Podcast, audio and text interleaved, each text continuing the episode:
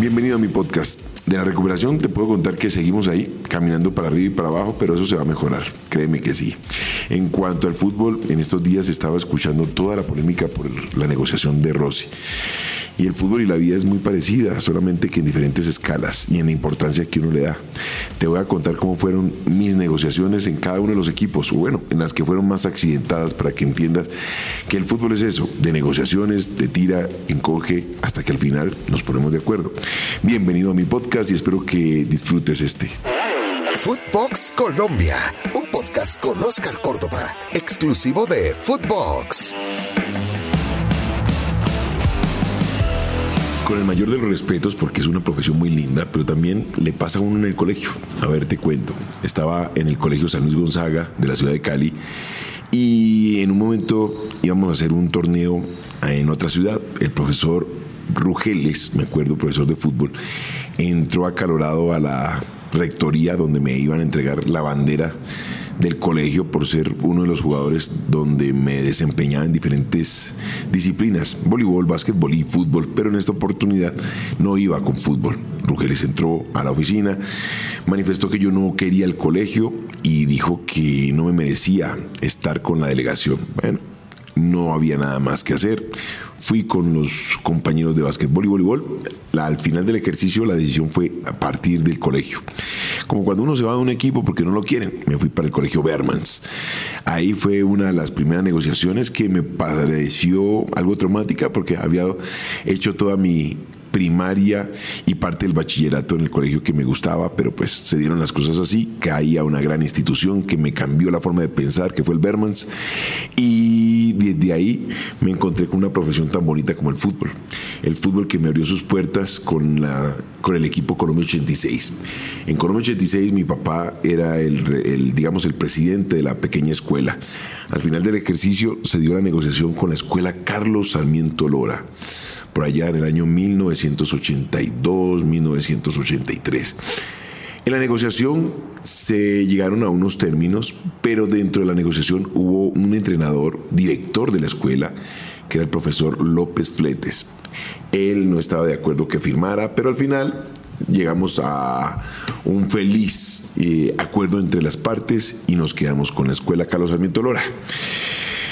La escuela Carlos Sarmiento Lora nos daba la posibilidad de que escogiéramos hacia qué equipo íbamos a migrar.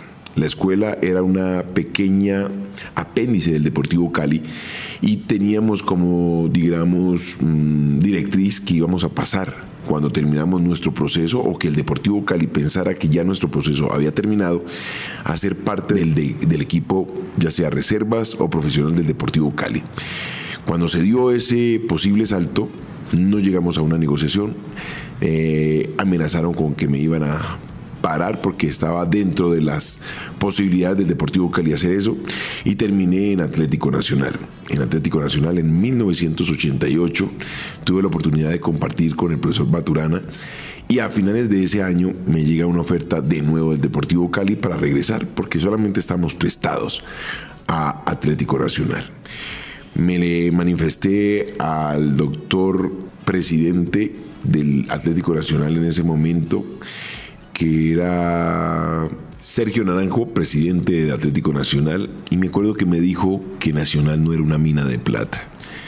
Por ende, arranqué de regreso hacia el Deportivo Cali y jugué con el Deportivo Cali 1989-1990. Por ahí me salió la oportunidad de ir a jugar al Deportes Quindío prestado porque no estaba en los planes del Deportivo Cali, era un jugador muy joven, lo que querían era que madurara. Me fui para Quindío o Junior. En el trayecto, digamos en el trayecto literal, llamo a Iván René Valenciano y le pregunto, Gordo, ¿cómo es la cosa allá con José María Pasos? José María es ídolo del Junior. La decisión mía fue quedarme en el Quindío para poder madurar, jugar, ganar minutos y poder competir contra cualquier otro arquero. Me fui para el Quindío, estuve seis meses, que fue la duración de mi préstamo, y aterricé en Millonarios en mi primera etapa. La primera negociación fue tranquila, relativamente me fue bien, que fue el año 91. En el año 92, para principios de ese año, se dio un tira y encoge por el valor de mi salario y prima. No nos pusimos de acuerdo. Y eso fue con el doctor Feoli. Mas, sin embargo, al final del ejercicio se negoció. Parte de eso duramos casi 15, 20 días en la negociación. Pero en esa época no se tenía la posibilidad de empresario. En esos 15 20 días, pues sí, hubo un desgaste. Se mandaron mensajes a la prensa, la prensa tiró, encogió, yo también tiré, encogí. Como resultado, al final del ejercicio, para arrancar el torneo, pues me comí siete de Santa Fe. Y se me vino la crítica por parte del presidente, que en ese momento no era ya el doctor Feoli. Era, bueno, sí era el, el doctor Feoli, el presidente, pero el dueño del equipo se vino con todo y dijo que no iba a volver a jugar mientras que él estuviese en la institución. Hay una historia de trasfondo que pasó con el presidente de ese momento de Millonarios, que lamentablemente falleció por una por un atentado que se le hizo y regresé al Deportivo Cali. El Deportivo Cali me prestó al Once Caldas. Tuve una buena temporada con el Once Caldas y pasé a ser jugador de América de Cali y en esa negociación pues no fue tan traumática. Solamente que el Once Caldas hizo una muy buena negociación, se quedó con varios jugadores prestados, otros de forma definitiva, pero es parte de la negociación. Hoy nos arrancamos los cabellos pensando que se va a acabar el mundo. El fútbol es así, las instituciones quedan y los jugadores somos los que pasamos. Mira, si el mismo Messi se fue. Luego de esa negociación con el Once Caldas, Llego al América de Cali, juego durante cinco años, bueno, cuatro años y medio con el América de Cali y aparece la gran oportunidad de ir a jugar con Boca. Arranco, me acuerdo, miércoles para jueves, jueves para viernes, aterrizo en Buenos Aires y el día sábado empieza la negociación. Una negociación que arrancó a las 10 de la mañana y terminó a las 8 de la noche. Eso estaba más que sabido que iba a firmar con el club de la Ribera. Boca Juniors era una gran institución y yo no iba a perder esa oportunidad. Más sin embargo, fueron bastantes horas de negociación donde decían se devuelve para Colombia, se queda en Argentina, se queda en Argentina, se devuelve para Colombia y de ahí que llevásemos un buen tiempo de negociación y ojo, no me dieron ni siquiera un café. Me acuerdo que el gordo Cirilo se reía de la forma de la negociación que se estaba llevando ese día ahí en las entrañas de la bombonera. Ya para las 4 o 5 de la tarde entra Mauricio Macri muy vestidito, todo de blanco, venía de jugar tenis en el club, se había divertido durante toda la tarde y cuando entra por la puerta me acuerdo que dice, y ya firmó el colombiano o traemos a Chilaver. Pues bueno, el resultado fue que en mi mente dije, hoy firmo así, mañana recordaremos qué pasó. Bueno, jugamos para Boca ese primer semestre Luego, a principio de año, ya tenía que firmar mi contrato definitivo, porque la primera etapa en Boca fue prestado. Así que me sentaron a negociar con Salvestrini. Salvestrini me hizo una oferta, no llegamos a un acuerdo, me amenazó en el buen sentido de la palabra, en la amenaza de fútbol, que si no firmaba esa oferta, pues lamentablemente se caía mi negociación con el América de Cali. Le dije, doctor, venga, yo vengo de Colombia, entienda. Es parte de esto, parte de la negociación, es un juego de tira y encoge, pues esperemos a ver qué pasa. Al final del ejercicio me senté con Mauricio Macri, solucionamos los inconvenientes y firmamos con Boca por tres años. Tres años de contrato, empezamos la competencia, logramos los títulos obtenidos que la historia me permitió luego desarrollar con Boca y posteriormente se vino esa famosa negociación con Gauchi. Viene una oferta del Tottenham, Mauricio Macri no me deja ir, le digo que ya en un tema más a título de, ego, le digo a Mauricio, Mauricio, si me llega una oferta más, no lo pienso, me voy, no sigo aquí porque me estaban cambiando mucho las, las negociaciones que habíamos tenido en la primera instancia, allá cuando me senté con Salvestrini. Así que Oh, sorpresa, llegó la negociación de Perugia de Italia. Cuando viajo a Perugia, me siento en primera instancia con los hermanos Gauchi, porque primero me tocó con los hermanos. Me cambiaron también las formas de pago y el valor que habíamos acordado para viajar desde Buenos Aires. Para poder viajar se tenía que firmar un preacuerdo, me acuerdo, y presentar ese preacuerdo, presentárselo a la embajada de Italia o al consulado de Italia para que me diesen la visa.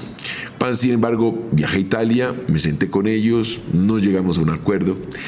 Le dije a mi representante que quería ir a tomarme algo, una pizza que me encantó de Carchofi, me acuerdo mucho. Nos fuimos, nos sentamos en el restaurante y, oh sorpresa, me encuentro con Alexandro Gauchi, uno de los hijos del presidente Gauchi, que en este momento no me acuerdo. Me dijo, hombre Oscar, ¿por qué no pasas a la institución y vemos de qué manera podemos ofrecerte un regalo, una, una para que te vayas para, Argentina? No se pudo hacer la negociación. Me presento en la sede de El Perulla y escucho en el fondo que el papá de ellos está bastante ofuscado y pide que entre el colombiano Pezzo de Merda.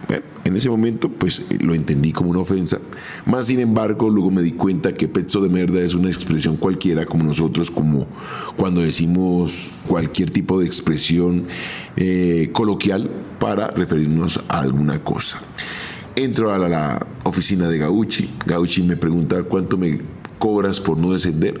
Ya viendo la posición del viejo, pues le digo a mi representante, pide otro poquito más. Este le hace la oferta, él la acepta, me entrega la plata en una bolsa plástica de basura y me dice que si no lográbamos la clasificación a permanecer en la primera división, no me pagaba el resto de la negociación, el resto del contrato. Faltando tres, cuatro fechas, eh, el equipo vino ascendiendo poco a poco, logramos salvar la clasificación a, la primera categoría, la salvezza, como dicen ellos, y faltando cuatro fechas encuentro un tipo de 2 metros 4, 2 metros 10 en mi puesto. Cuando llego, le pregunto al traductor que quién era él. Me dice, es el nuevo arquero de Perulla. Yo, ¿cómo seré bueno que me consiguieron un arquero faltando cuatro fechas? Era Kalak, que posteriormente fue el arquero del Milan de Italia. Me piden que me dirija a la oficina de Gauchi y cuando llego a la oficina, Gauchi me recibe con la bolsa plástica, con la cantidad acordada por el segundo pago. Me manda vacaciones y me dice muchas gracias por tus servicios, eres muy caro para mi institución. Mucha suerte en tu próximo proyecto y bueno, como regalo me dio unos boletos para que me fuese por el Mediterráneo con mis hijas. Luego se dio la negociación de Boca con el Besiktas de Turquía y ahí me di cuenta cuando llegué a la Argentina para renegociar mis derechos federativos con Mauricio Macri cómo fue mi llegada a Boca Juniors. ¿Cuál fue la jugada que eh, dio el detonante para que llegara a Boca en ese momento. Eso se los contaré en otra oportunidad. Pero aquí lo que quería contarles a ustedes era que normalmente durante estas negociaciones a nosotros, a los que no teníamos representantes, nos tocó de una manera distinta. Nos tocaba frentear directamente con los directivos de los diferentes equipos y recibir sus embates, alegrías y furias de manera muy simpática. No nos rasguemos las vestiduras, seguramente llegarán a un acuerdo. Hoy aterrizó Chiquito Romero en la institución, pero seguramente Rossi va a ser bien, bien Mm, remunerado porque es un equipo, un arquero que le ha dado mucho a la institución, que la gente lo quiere, que los directivos lo quieren, pero es parte de todo este juego de ires y venires. Esto te lo quería contar como anécdota para que no te sonrojes cuando escuches todas estas historias que pasan alrededor de este tipo de negociaciones. Espero que te haya gustado. Si quieres que te cuente algo específico, pues me lo cuentas, me escribes y seguramente te entraré en detalles en cada una de ellas. Sabes que me puedes aquí en Footbox Colombia. Somos exclusivos de Footbox y estamos en todas las plataformas. Esto fue Footbox Colombia con Oscar Córdoba, un podcast exclusivo de Footbox.